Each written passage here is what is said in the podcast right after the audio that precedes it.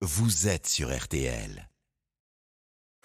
RTL Matin, bien chez soi. Il est votre coach particulier, le spécialiste de l'immobilier, vous dit tout ce matin sur l'achat d'un bien avec les pièges à éviter. Bonjour Stéphane. Bonjour, bonjour à tous. Alors pouvez-vous nous dire quel est le premier signe qui peut être alarmant? Lorsqu'on se lance dans l'achat d'un bien, je recommande de prendre en considération tous les signes positifs, mais aussi les négatifs, afin d'éviter un mauvais achat. Si le bien que vous souhaitez acheter est en mauvais état, qu'il comporte des fissures importantes, des infiltrations dans les murs ou une toiture endommagée, les réparations à faire peuvent être importantes et avoir un sacré coût. Il faut donc le prendre en compte dans votre budget, mais aussi devoir diminuer la rentabilité si votre futur bien est destiné à un investissement Mmh. locatif. Alors, En immobilier, Stéphane, l'emplacement, l'emplacement c'est un facteur clé lors d'un achat. Tout à fait.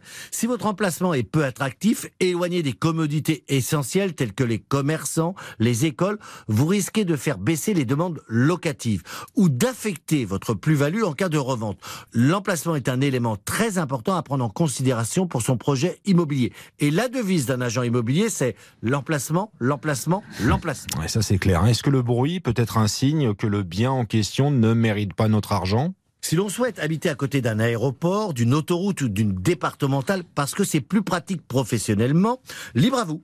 Vous avez le côté pratique et en plus vous faites une affaire car vous achetez avec une décote sur le prix. Mais attention, car vous vous fermez les portes en cas de revente à plusieurs acquéreurs potentiels, ce qui peut être une contrainte surtout si vous êtes pressé de revendre. Et, et quid, Stéphane, des fameux travaux de rénovation? Bon nombre de personnes achètent un logement à rénover entièrement. Faites appel d'abord à plusieurs professionnels pour avoir différents devis et prévoyez toujours une marge de sécurité financière en cas d'imprévu. Est-ce que c'est une contrainte d'acheter un bien qui a des problèmes en copropriété?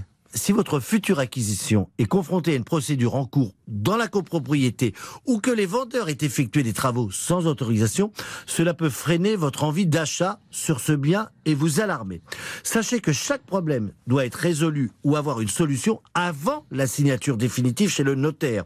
Vous pouvez effectuer votre achat en étant vigilant et faire une meilleure négociation à cause du problème existant. Et je suis certain que vous avez un petit dernier conseil pour la route là. Absolument. Méfiez-vous des parties non visitables au moment de votre achat. Je parle de la cave, du grenier, de la dépendance. Vous devez absolument tout regarder, même si c'est encombré, afin d'éviter de mauvaises surprises. Les pièges à éviter, les erreurs à éviter lors d'un achat, c'est Stéphane Plaza qui vous a conseillé une nouvelle fois ce matin. Rendez-vous à podcaster dès maintenant. Allez cliquer sur euh, l'appli RTL.